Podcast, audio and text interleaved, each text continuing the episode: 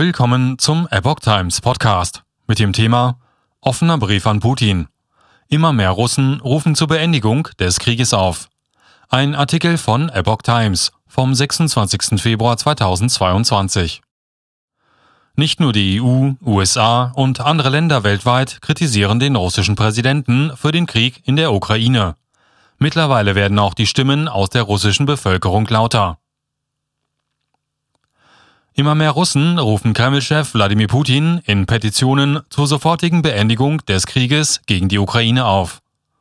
Zitat Wir, russische Ärzte, Krankenschwestern und Sanitäter, sind entschieden gegen kriegerische Handlungen, die von den russischen Streitkräften auf dem Gebiet der Ukraine vollzogen werden, hieß es in einem Schreiben mit mehr als 300 Unterschriften. Dutzende russische Hilfsorganisationen veröffentlichten einen offenen Brief an Putin mit der Bitte, den Krieg zu beenden. Zitat Krieg ist eine humanitäre Katastrophe, die Schmerz und Leiden vermehrt.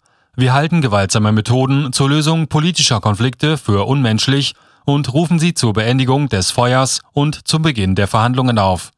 Bei Straßenprotesten gegen Putins Krieg gab es seit Donnerstag mehr als 2000 Festnahmen. Die russischen Behörden sprechen von einer militärischen Operation und gehen gegen die Verwendung des Wortes Krieg in den Medien vor. In einem großen Wohn- und Arbeitskomplex im Zentrum von Moskau, in dem neben russischen Beamten auch viele Diplomaten und Auslandskorrespondenten leben und arbeiten, sind schon seit Tagen ausländische Fernsehsender gekappt. Die Gebäudeverwaltung begründete das mit einem Ausfall der Satellitenanlagen und bot eine Freischaltung russischer Staatssender an. Kritik auch in sozialen Netzwerken. Kreml-Chef Putin begründet seinen Krieg gegen die Ukraine damit, dass er das in die NATO strebende Land entwaffnen und von seiner neonazistischen Führung befreien wolle. Der ukrainische Präsident Volodymyr Zelensky wirft Putin eine beispiellose Aggression vor und kündigte Widerstand an.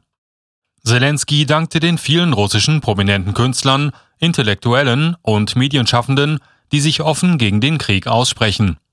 Auch ein Abgeordneter der Kommunistischen Partei fordert ein Kriegsende.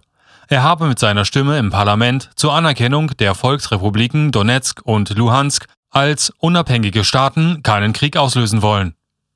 Ich denke, dass der Krieg umgehend beendet werden sollte. Indem ich für die Anerkennung der DNR-LNR votiert habe, habe ich für Frieden gestimmt und nicht für Krieg, meinte Michael Matvejew.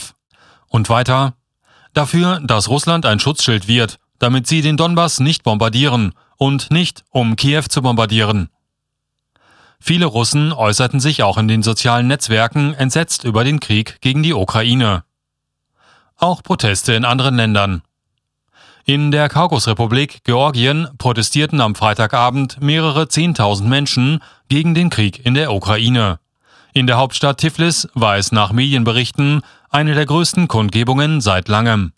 Die Demonstranten äußerten ihren Unmut über die georgische Regierung, die es abgelehnt hatte, sich den Sanktionen vieler Länder gegen Russland anzuschließen.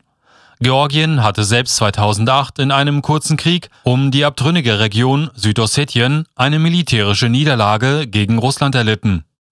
Rund um den Globus wird weiter aus Solidarität mit der Ukraine demonstriert. In Berlin ist für Sonntag eine Großkundgebung geplant. Auch in Russland gibt es Antikriegsproteste. Die russische Führung reagiert mit hunderten Festnahmen.